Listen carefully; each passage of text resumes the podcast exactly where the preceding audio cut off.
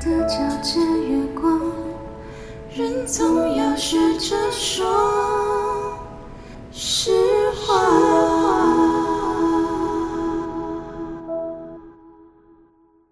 欢迎回到真心话爱冒险，我是台北市的珍妮，我是新北市的 Emma。我们都沦陷了。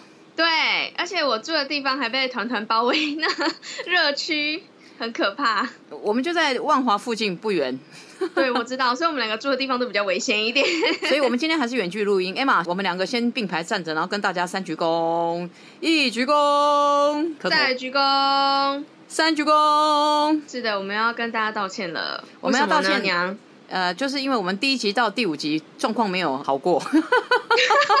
第第一集，第一集是为什么？第一集录完之后，那个档案不知道怎么去弄成 MP 三，然后东搞西搞，搞一搞，终于搞成功了。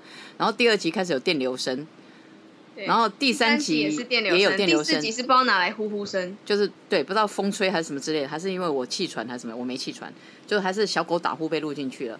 然后到了第五集的时候，我们用 Skype 远距录音，然后 Skype 它自己本身内建的软体很烂，所以我们中间很多是两个人重叠声音，一个声音会自动被消掉，或者变成很奇怪的电流，磁、嗯，电电流声电。磁的消音啊之类对，的，或者触电的声音，那种嗯的声音。对啊如果你们没有听到，是被我剪掉了。那中间有几句精彩的，一样被我剪掉了。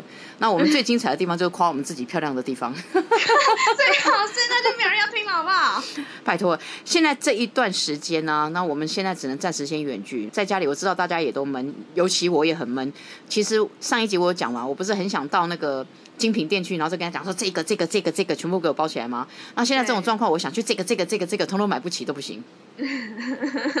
对啊，现在就是大家收入都会多少受一些影响。不是，我的重点是在我们没有办法去到人多的地方，这跟收入有什么关系？反正收入怎样、就是这个这个这个买不起啊。没有，这收入怎么样都买不起，好不好？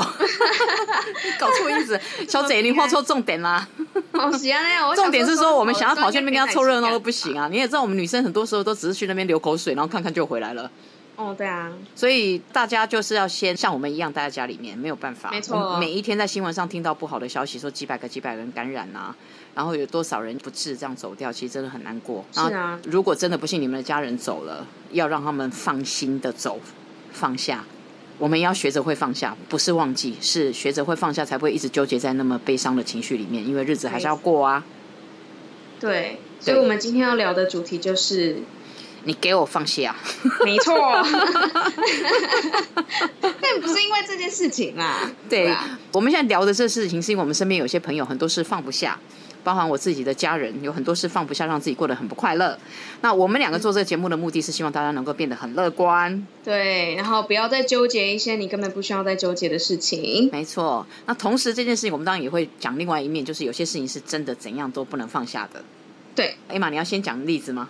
你要说放下还是不能放下？我先讲没有放下的好处，好不好？好，可以啊。有一没有没有放下，我就是有一次下雨天呢，我撑着伞，然后抱着狗，然后去逛百货公司。我的狗四公斤，不是，我是去那个星光三月地下室，我要去超市买东西。然后那天我穿夹脚拖，然后夹脚拖穿久了，不是鞋底都平了吗？对，尤其下雨天骑楼有些湿湿的时候，你穿夹脚拖很容易滑倒或跌倒嘛。所以那一次我就 你不能放下什么了。对，那一次我就 抱着狗，然后到那个星光三月南西店 B two 去，然后我在找猪肉干还是什么之类的，然后走一走就前脚就滑下去，哇，这样子就直接差点跌倒。然后那时候真的是很狼狈，我那个时候差点跌倒，是旁边有那个卖东西的小姐帮我扶着，然后一直问我有什么事情。其实那时候腿都觉得有点拉伤，然后嗯后来我那时候好不容易被扶正的时候，我发现我的小狗它的爪子紧紧抓着我的手臂不放，所以我那时候快摔死了，它还活得好好的。这就是不能放手也不能放下最好的理由。没错，他他觉得他放下之后他就一命呜呼了，这是他的直觉，他一看到我快滑倒，我是往前快趴下去嘛，他居然把他那个爪子很用力抓着我的手臂，这样子嘛，我都快跌倒了，他狗还紧紧抓在我手臂上面。后来我那时候眼睛瞪得很大嘛？我哪有空看他的眼睛，我自己都忙不过来了。那个爪子是抓到我那个手都有爪痕的，这就是求生意志不能放下。没错，没错，哎妈，你嘞？可以讲讲放不下的事吗？我之前学生时代很不能放下的，就是学生时代不能放下，就是我一定要考几分考几分啊，我一定要进什么学校进什么学校。但到后来，当我大学考学测失利的时候，我就放下。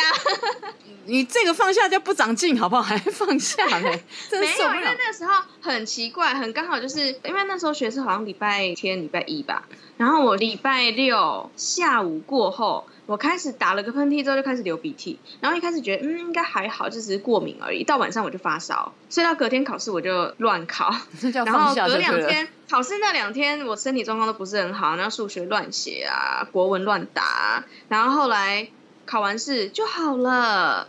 当然成绩出来就不好嘛，我想说这是不是天注定的，我就放下了，就算了，因为我怕只考又发生同样的事情，我搞不好连我现在念大学都没有，所以就算了，我就放下了。就是年轻人跟老人家放下的解读不一样。呃，因为我我这样跟你讲，就是举例来说，像我姐她已经六十几岁了，我大姐大我十一岁。我前几集有大概稍微都有小小提过，说我的家庭环境其实是一个家暴的环境，因为我爸爸在我有记忆的那几年，我妈在我很小时候就离开了，我爸常对我妈家暴，但是因为我姐大我比较多岁，可能他看了比较多年，所以他这件事一直过不去跟放不下，直到她嫁人了，她有自己的家庭，生了小孩之后，她还对我爸很记仇。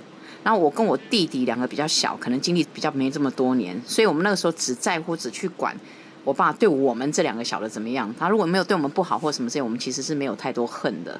其实我姐可能就是不会去换立场，自己去想，在几十年前那种社会那个年代，那种男尊女卑的年代，那种大男人主义的年代，加上那两个感情不好的夫妻，就是那个年代可能还没有家暴法，就是没有那些可以让他们去找解决方法的那些管道。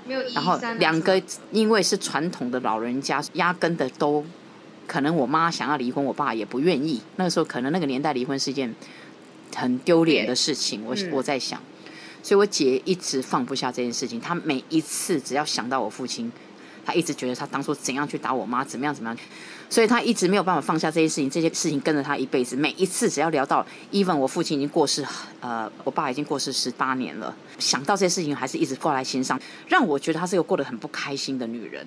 嗯哼，对他放不下，不是只有这些。我上次不是有跟你聊过，说他有够离谱，他不愿意放下到什么地步？到我爸爸最后已经过世了，然后道士在念经，在做头七、做法会的时候，他最后拿香拜的时候，他跟我爸讲的话都有念出来让大家听。他还是跟我爸讲说：“爸，你生前作恶多端，你现在怎么样怎么样？” 我们那时候在告别式都不知道要哭还是要笑，你懂意思吗？真的不知道，嗯他就有这么恨的一个人。可是其实后来我就发现，你有没有听过一句话？人家讲相由心生。嗯哼，所以他很没有一直心里面充满仇恨、放不下的人，他怎么会笑得灿烂？嗯哼，对他怎么会这么乐观？他就一直在钻牛角尖那件事情，包含他自己的婚姻不好，他也是一直都不放，所以他直到现在，呃，这一集讲完之后可能会断绝姐妹关系吧。我在想，因为上一集我才讲，他 漂亮，有没有？对他也不会听，不要担心。哎、他两个女儿会听，就我外甥女叫我不要坐以待毙的。哦，是啊，啊，对真的我我以为啊，对对对对对对对，我所以他很多事情他没办法放下。那嗯我们其实讲放下，并不是要他忘记，放下也不是放弃。就好像你刚刚跟我讲说，你后来成绩没有办法考很好，干嘛放下？其实那是一次的失误。然后，如果这是你努力就可以变好的，其实那个时候就不是放下的时候。你可以放下那一次，放过那一次，不要一直在怪罪自己。可是还是要继续，就是如果你觉得你做得到，还是要继续努力啊。那我觉得我这个姐姐过得超级不开心啊，什么都放不下。她跟她的就是我的姐夫感情不好，早就应该可以离婚了，她就放不下，她财产不分她一半，她死活都不肯签字离婚，现在拖到现在已经 二十几年了。对，所以这样的人当然不开心。我每次跟他通电话，他都充满了抱怨。一个常常抱怨的人呢、啊你当他的朋友，当他的亲人，你跟他相处怎么会开心？对啊，跟他相处怎么开心？他自己都不开心的人，他带给别人的永远都不会太开心。负面情绪没错，所以你还有没有别人是放不下？你有听过的？放不下的吗？我身边的人好像都看得蛮开的哎。呃，有啦有啦有有，啊你们可是还小啊因为然后我们我们这个年纪的人，其实感情生活对我们来说是蛮重要的。然后我有一个很要好的，就从小一起长大的朋友，他的朋友跟我同一天生日。呃，像今年生日原本是我跟我那个很要好一起长大闺蜜有一起过，但是呃今年就突然跟我讲说，哎、艾玛，我们可不可以改其他天？因为她那个跟我同一天生日的朋友说，她希望她在过生日的时候，我的闺蜜可以陪着她。因为她跟她前男友已经分手三年了，但她还是始终放不下，然后每天在纠结为什么他要抛弃她，为什么要这样对她，这段感情怎么样怎么样怎么样，就她还是一直放不下，所以她其实很多时候听说啊，听说很多时候她的心灵可能都是蛮脆弱，然后一直在没有办法进入下一段感情，也没有办法往前走，在感情这一块，我就觉得这样也是蛮蛮痛苦的哎、就一直在纠结那一段，已经也不可能回来了。当然不是说批评他，只是觉得这样子他活得也很辛苦。可是我也不知道该怎么样去给我闺蜜建议，说可以怎么样让她放下，因为我闺蜜是一个放下比我还要更快的人。哪有我快啊？放 感情这种事情是最多放不下的，我超快的好不好？我有没有跟你讲过，说我在刚进旅行社两三年的时候，其实我一直都有个固定的男朋友，然后那个时候就是旅游同行的同业的业务会来这边发 DM 嘛，那个年代网络还没有这么盛行，其实那时候好像还没发明网络吧？我到底是不是清光绪年间的啊？有吧？那时候应该有网络吧？没有没有没有，我进旅我做旅行社已经经做三十二年了。哦，对，所以那时候好像还没有，那个电脑还很厚，然后那个时候可能没有那么普遍是用网络广告，即便到现在旅游同业之间，还是嗯到处跑不同家旅行社去发 DM。那 DM 就上面会有讲说他们公司出什么团，希望大家能够合并出团。然后我就认识一个某某旅行社的一个男生，他们是两三个男生一起来，然后那个男生大我四岁，然后他就呃这样说啊，很明显跟别人讲说他要追我。虽然他第一句话夸我的话听起来很奇怪，现在长大终于懂了，他觉得我是个奇装异服的女生。现在办公室，哎你告诉我，真的太前卫，好不好？哎、小姐，你现在告诉我，你们现在上班应该怎么穿？假设你们公司没有制服，上班就是我们通常如果没有制服的哦、可能西装裤啊、长裙啊、衬衫啊，或是一些比较端庄一点的衣服吧，不要东露西露的。然后鞋子嘞？鞋子就不要露脚趾头啊。然啊，后对我现在。我以前不觉得我穿奇装异服，那时候我就觉得现在流行什么就穿什么，所以那个时候我进办公室的时候，我常常是一边肩膀露出来的，然后裙子穿很短，然后鞋子穿很高啊。那虽然我也搞不清楚我干嘛这样穿，因为那时候我觉得那个是现在最流行的衣服。现在几十年后回头想，我真的奇装异服。然后有一次还买了一件你那有穿斜水肩的？水蜜桃颜色的。套装，那个水蜜桃颜色还不是你们讲的套装，我们现在讲的套装都是那种西装外套啊、窄裙啊，或者那种 A 字裙的套装。那一件是上半身也是一样，肩膀露一边出来，下半身是一条小裙子，里面有一条五分裤子，然后整件水蜜桃这样子，我又配了水蜜桃的鞋子。啊，好奇怪哦！别这样讲，在百货公司那时候卖很多那种衣服，好不好？就是卖，然后在街上穿的人不多而已。哎、五分裤哦，你那个时候流行五分贴的那种，有没有那种裤子？我们现在不重点不在这里。所以那时候他告诉我，他觉得我是奇装异服的女生，可他又觉得他很欣赏我或什么之类的。那我那时候想说，嗯，也好啦。你知道女生有些时候犯这个毛病，虽然我有固定的男朋友，但是我还会偷偷去外面享受别人想要追求你对你的好，哦，这是真心话哦。你不要告诉我说你们这些年轻人有些时候没有这样子哦，就是我不会，我觉得断然拒绝。没有，就是对我的好，但是我有跟他讲明了，我有男朋友啊，你懂意思吗？哦，所谓对我好，就是买个饮料来请我喝，那就给他喝啊。哦，那还好啦，那种对啊好，吧然后情人节哎送送送一束花我就退回去，送一朵我就给他收啊。嗯，因为送一朵就 Seven Eleven 都有卖一朵一朵，有没有？然后母亲节不知道为什么送我康乃们那个年代有 Seven Eleven 吗？哎 有啦有啦，母亲节那个时候哦不知道为什么就送我康乃馨一朵，然后我就拿刀子要杀他。我还收过，我还收过一个男生很好笑，他那一天好像是情人节，他就带了一个你知道就有那种。透明玻璃纸，透明那种那个纸包了一，常常会街上会卖一朵花的，有没有？啊，那那个嗯是一整根绿色的，就有问他说这什么？他说万年青，你是不是很想打他？是，对，真的想 那个时候我才二十三岁，二十二岁，真的很想揍他，还是送万年青。嗯，然后这重点我们又讲歪掉了，好来，然后结果后来他就是那时候确实我有被他感动过，因为我那个时候就是我的第一任男朋友跟我的第二任男朋友，他你记不记得我跟你讲过，其实我很年轻的第一段感情是三角关系，然后拖了很久。所以他反而是我诉苦的对象。假设我遇到这种事情，他们两个又在我面前打架了，他就跟我讲说：“你要不要出来聊聊天？”那我就想也好，因为他是第三者嘛，哎，第四者嘛。我那个年代还流行蛮多开二十四小时的餐厅，然后有那个歌手在驻唱的什么之类的，然后过去跟他聊一聊，然后他常当个旁观者来给我一些意见。久而久之，我就觉得，哎，我对他其实也蛮有好感。嗯，对他这个香港乔生，但是中文讲的很好的，加上大我好几岁，觉得他比较成熟。那所以我就试着就是在疏远我原来的男朋友，然后就想说，那不然就给他个机会试试看。可是其实我想一想，那是因为他接近我的时候，是我心里很脆弱的时候，我并没有很认真。我讲的这些话，年轻的女生要听哦。你在很脆弱的时候，有些人讲结束一段感情，最好的方式是谈一段新的感情。嗯，可是当你在迎接新的感情的时候，常常是因为你刚刚结束一段感情，所以你不会用你平常的眼光去 judge 你现在要交往的人。对，对，可能那个男生只有你平常你以前喜欢哪一种男生的条件，他只有你当初的标准的六十分。可是因为你那时需要，当别人伸手给你说我要给你这份感情的时候，你就接了。这是我们女生有些时候的坏习惯。不是只有女生，男生也会。男生也嗯，男生也，那时候我所有看男生眼光标准都降低了，你都知道嘛？我包括我前夫、我前男友都一百八十几公分，那这个男生好像在一百六十几，瘦瘦哦。是啊，差那么多。然后他去到哪里，让我觉得我很受重视的地方是，就是我们旅游同行之间有出去聚会啦，或者他去哪里，他有时候约我，我有空跟他去的时候，他都先跟朋友介绍我的时候，都会先讲说，这个是 Jenny，我很喜欢他，他不喜欢我。可能虽然是这样讲，你觉得很好笑，可是我觉得他在每一个场合，他都想让你知道你对他来讲很重要，这有没有很厉害？有啊有，对蛮厉害的，而且他都不会计较什么哎、对，然后很体贴，然后就直接跟我讲说，如果我心情不好，他当听众就好。然后或者是跟我讲说，他就开车带我到关渡大桥去啊，然后在车上放了那首歌，我讲了歌名之后，大家都知道那个我什么年代的人有没有？他就放了黄品源的《你怎么舍得我难过》哦，哎，那是我爸妈年轻的时候的歌吗？啊，不然我当你干娘当假的、啊。没有，我以为是可能他们这就是你爸妈年轻的时候，我更年轻的时候的歌。因为这个关系建立在我这么脆弱的情况之下，所以我并没有客观的跳开说他的条件是不是我喜欢的人。嗯，对不对？相处了一段时间之后，我就觉得有点乏善可陈了。其实我跟他也不是这么多话聊，我也不是真的这么欣赏他的外在啊，或是他的任何别的才华或什么之类。虽然有些女生可能会喜欢他，他就瘦瘦小小的，啊、但是口才很好。所以后来我忘记是有一天发生什么事情，只有一点点小小误会而已，就是他的一个朋友。跑来跟我的同学借钱，我同学那时候不是跟我进同一家公司做旅游业，然后跑来跟他借钱，跟他约好了时间没有还钱，那其实是他朋友来借的钱，他朋友现在可是一个知名的艺人，这个有机会我私下再跟你讲。是他那朋友那哦时候在外面开洗衣店，然后因为周转不灵来借了三万块，那个时候借三万块差不多是我们将近三个月的薪水。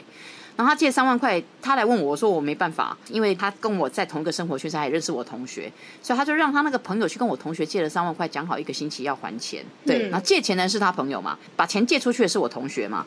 然后到了一个星期之后，我同学跟我讲他没还钱，我就打去骂他，跟他讲为什么没还。他说他去了解一下情况什么之类的。然后我那时候对他口气讲不好，是因为我一直都很讨厌不守信用的人。他以为他带我去哪里，我都跟他去，我就是他的女朋友了。所以他那时候讲一讲，他就直接跟我讲说：“你要这样跟我讲话的话，那我们不要在一起好了，我们分手好了。”哦，就直接跟他回好，直接放下，对不对？我真的放下。后来他以为这是情侣小吵架，过两天他打来给我的时候，我跟他讲说：“我不是跟你讲好了吗？有没有很快放下早？”就然后他就在过了一个月之后，对他还打来，我就跟他讲说：“我不是跟你讲好了吗？”他就说：“你好狠。” 然后几年之后，他重新从香港回到台湾来，然后他就说有空出来吃个饭。他那个时候吃饭，他也不是单独跟我吃，因为我跟他已经只是朋友了嘛。在我心目中，我觉得已经结束了。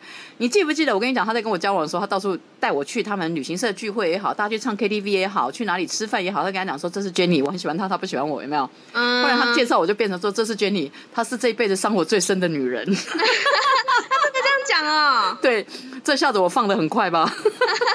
哎，你真的放的很快，可是那是因为你不够喜欢呢、对，这就是我们要说的啊。我们最容易放不下的事情，就是你过去不堪的往事，还有就是你对别人的仇恨。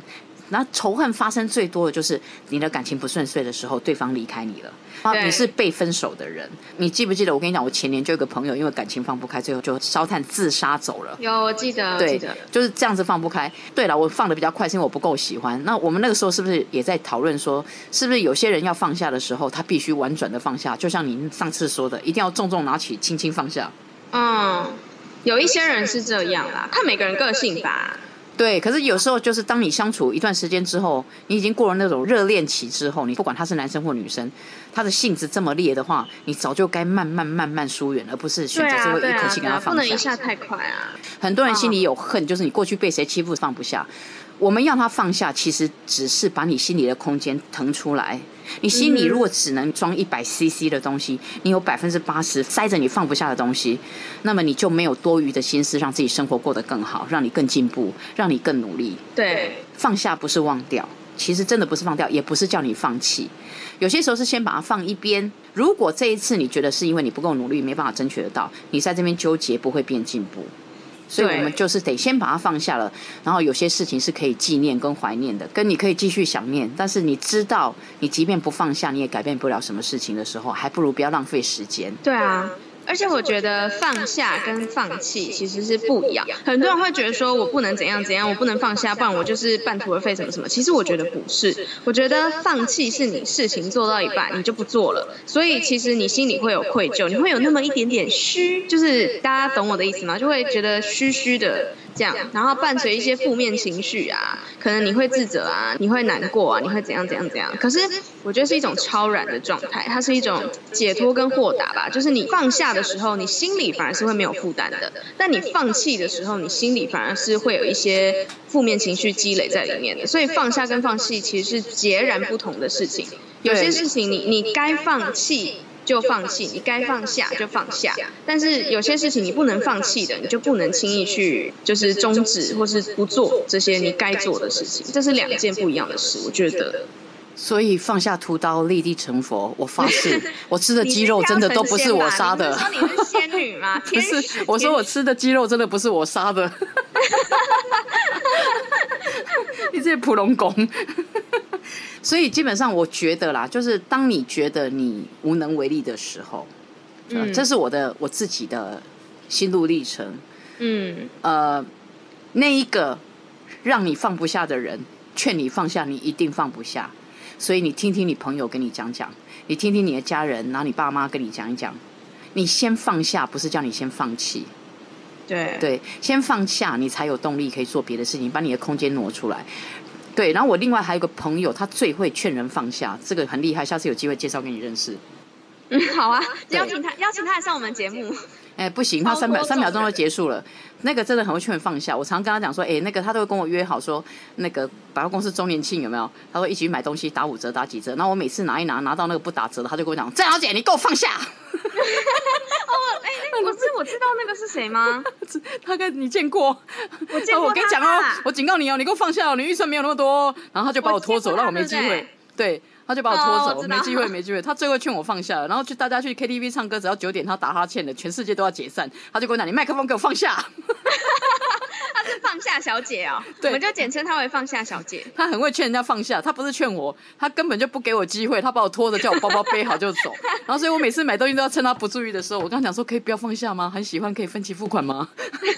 对，跟她逛街的时候，如果说遇到大打折，有没有？她都跟我讲：“你那奶油桂花手，你给我放下。”然后我又跟她讲说：“我要买一双鞋子。”然后去那边我看到第二双的时候，她跟我讲：“你给我放下。”对，跟她逛街好好事情，好惊心胆，就是惊心胆跳哦。这有拿拿得起放不下的时候是，可是小姐说这是最后一双了，全台湾都没货了。你告诉我你能放下吗？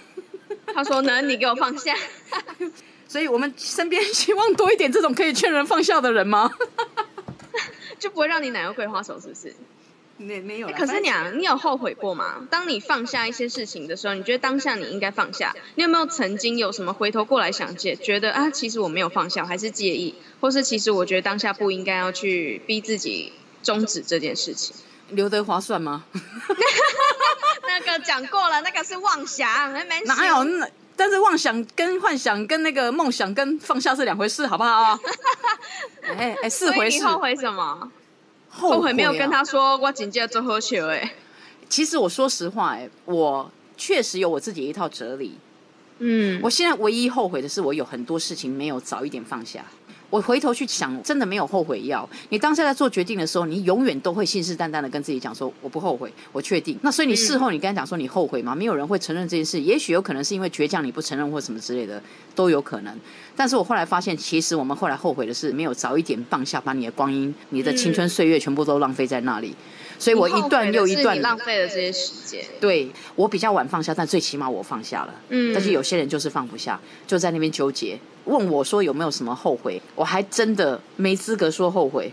其实每一件你后悔的事，都是你当下没有马上先放掉，不是吗？对，对不对？哎，对对。对，目前你每一件后悔事，都是因为当下没有马上急流勇退，或者你你后悔都是你做过的事情，而当下那个时候，如果你选择放手不去做，或是放手离开。放下离开，是不是就不会有那些事情了？所以我说的没错吧？我最后悔就是我没有早一点放手，很多事情没有好，没有早一点放下。但是也不能像我刚刚讲那个太潇洒的，有没有？那个男的到现在介绍我还是，这是这辈子伤我最深的女人。我感觉不出来他对我感情有深到哪里去。其实蛮可爱的。他 那不就是在那个关渡桥上听了，你怎么舍得我难过几次吗？对啊，嗯几年后他还是跟别人介绍说这是 Jenny，他这辈子伤我最深，因为他总觉得说他只是跟我吵吵架，而且借钱的人跟跟被欠钱的跟跟他一点关系都没有，我就跟他讲好。这样子放的有够帅的。对啊，你自己那你有什么后悔的事吗？哎，还真的没有什么，因为我不是一个冲动的人，大部分那些我做的比较重大的决定，都是我经过深思熟虑之后所做下的决定，所以我其实没有特别想到有自己有什么事情很后悔的。对我，因为我觉得我尽力了，那可能是我当下能够得到最好的结果。哦，但是我唯一后悔的一件事情就是，我曾经前一阵子啦，前两年吧，那两年的时间，我其实都很没有自信，很迷惘，然后很没有勇气，就跟以前大学时代的我差很多。然后那个时候的我就是一直陷在恶性循环里面，就一直告诉自己说我做不到，我不行，我没办法，什么什么什么的。所以原本我在大学时代有规划好很多事情我想做，比如说我想找实习，我想去呃参加校外一些比赛什么什么的，都因为呃我自己告诉自己我做不到，然后我就都没有去做。等于就是摆烂那一种，然后我觉得我浪费了两年的时间在空转，那是对于自己的不自信还有不自觉，对，所以我唯一后悔就只有这个。然后从那之后，我就觉得说，那以后如果遇到类似的情形，不管多低潮，我都不能这样否定自己、贬低自己，也是有学到一些啊。从这些事情当中，嗯、一开始我还觉得说很很责怪自己怎么会这样，可是我觉得我现在比较能够渐渐放下，因为还是要往前看，还是要往前走。你浪费那时间，就不要再往后看了。对，可是你当初犯的错就是你太早放下。那时候吗？没有，那时候是那时候是放弃，那时候不是放下，那时候是放弃。因为我放弃自己啊，我觉得我什么都做不到，我觉得反正我去申请实习也不会有人录用我，我觉得我比赛一定会输，我觉得我考试一定不会过，blah blah blah blah blah，所以我那时候宁愿什么事情都不做，我就不会失败了。那个时候的我是这样，所以我那时候的我是放弃了。当我有一天真的开始觉醒，开始醒来，然后发现我这样子是错的之后，我又开始责怪自己，然后觉得自己浪费时间什么什么什么的。但是一直到现在，后来我找到工作，然后真的开始步入社会等等，生活看似呃慢慢的回到正常之后，我就不是用一种责怪或者是放弃的心态去面对，我觉得开始慢慢的就是放下这些事情，因为它已经过去了，你浪费的时间。花掉的时间已经没有办法回来，那就是把这件事情放下，当做一个反省，然后再继续往前走。我觉得我唯一真的让我觉得有点后悔是那段时间对自己的浪费。还好你年轻，所以你那两年还不算什么。如果放下二十年，那就完蛋了。对啊，所以我要赶快醒来啊！有些时候放下的速度也要看对方，或是看你的事情。然后这个时候我就要劝大家，那个泡面不要再抢了，先放下，嗯，有限额。是有一个梗图说，台北的人你们到底在，嗯呃不是南部的人你们到底在抢什么？反正你们又没有水可以泡。然后南部的就回呛说，北部的人你们到底在抢什么？反正你们又没命泡。我们要讲的就是有些事情，有些时候是该放下的时候是必须要放下。这个时候你就不要一直坚持你要去哪里，你要去哪里，你要做什么。因为我们这段时间真的大家只能乖乖待在家里面。没错，我们唯一能够帮我们这些辛苦的第一线人员能够省点事情的，就是不要变成下一个确诊的人，没不要因为你跑去到处逛，然后弄了几十个、几百个人出来，让他们辛苦。暂时我们把一些还没有办法完成的事情先放下，我们在家可以完成什么就完成什么。对然后我希望大家可以学着有些不好的放下。上一集跟你讲，我那个朋友有没有刷睫毛刷到有快要躁郁症那个人了？哦我知道我知道他就一个一夜情，然后四年都不想放下别人，好可怕！人家只留一个传真电话给他，还在拼命存钱要去法国找人家，又跑去到处惹是生非，有没有？到处跟人家乱传话，然后纠结放不下，也放不过自己。有时候不放下就是他又把我们几个朋友搞到我们真的很想跟他翻脸。我们这件事情一直挂了很多年，只要讲到他都一肚子火，因为他到处约别人的男朋友或约别人的老公来跟人家爆他自己朋友的料什么之类的。然后如果你发现他自己在那惹是非骂他，他还给你发毒誓说他如果乱讲的话，什么他出去被车撞死干嘛？后来这件事情我们后来终于放下，是因为我另外一个朋友诅咒他一辈子考不上英文领队执照，就到现在他还是没考上，我们就把事情放下了，我们再也不恨他了，我们觉得上天在帮我们惩罚他。所以你们就放下了。对，真心话爱冒险真的是说真心话，当然有些真心话是因为都不是好听话，所以我真的在讲别人坏话。如果你觉得我在讲别人坏话，你觉得这样不对，你可以在就是 podcast 留听完之后，你可以说我坏话，我 OK，因为毕竟是你是你是在说真心话。所以其实很多的事情我们可以放下，应该是说你不应该放下的，譬如说你个人的原则、你做人的道理、你该坚持你自己的本分，那些东西你就是不应该放弃，更不应该放下。可是有些事情，当我们已经无法去控制，当我们没有办法嗯、呃预知它的走向的时候，该放下就要放下。有时候放下并不是不关心，有时候放下其实是放过自己，也放过别人，然后让自己可以继续的向前走。放下不是放弃，也不是忘记。对，如果你放下的越纠结，表示这一次你放不下的东西越让你觉得心痛，越让你难过。对，那么你这一次放下，那希望你记住这一次放下的痛苦，然后让自己更好、更努力，然后下一次可以不要再这么纠结。嗯，对，如果你还是非放不可，你已经有经验了，你应该会像我们一样麻木了，就还好。难怪你细仔回忆啊，过掉看看。好，我给你讲个笑话。就有一次，我带了一群学生，然后在伯克莱的校园附近走来走去。然后那时候因为刚到美国去，大家还不是很熟悉，就突然之间后面有个男生就直接问一句说：“哎，那我们领队接你呢？”啊，因为我走到他前面嘛，那嗯我就转过来说：“在这啊。”后面有个女同学就一直笑说：“因为你背面看起来好像跟我们大家差不多，就是因为头发留长直发。嗯就那个男生没礼貌，就很好笑那正面是多丑？没有，那男生很好笑，他说：“你可不可以不要转过来？” 好险，我马上放下，不然我会纠结很久。开什么玩笑？不然一拳就飞过去。当然不会这样子啦。有些时候呢，我们会觉得你很多放不下的，也许是别人的批评，嗯也许是你自己有一些完成不了的事情。嗯可是你要自己去反思、去评估，那是不是你真的无能为力的？那选择放下，你不用忘记，你不用忘记，也不用放弃。然后希望大家这段时间先放下你平常爱出去外面乱跑的习惯，对，放下你任何需要做的户外的活动。对，放下泡面跟矿泉水，一次买一点就有没有？一次买个够，然后一个礼拜以后再出去，然后但是也不用刻意去抢，因为我们的电视新闻，然后我们的政府一直说物资很充足，别担心，啊台湾再怎么样都还有稻米跟高丽菜，怎样都有我就知道你要说稻米高丽菜。因为听说高丽菜很好种啊，然后听说台湾就产稻米啊，所以这个一定有。而且台湾四面环海，你还怕你抓不到鱼吗？对啊，我不会游泳，我还是想带那两个贝壳下去看看 你又要当小美人鱼。老美人鱼。老好啦，那希望大家这段时间在家里面都可以平安健康。对，谢谢大家今天收听我们的节目，下次再见喽。今天比较不好笑，没办法，请你们放下屠刀，不要杀我们，我们真的没办法，因为真的在家有点闷了。但还是要乖乖在家哦。好，拜拜。拜拜。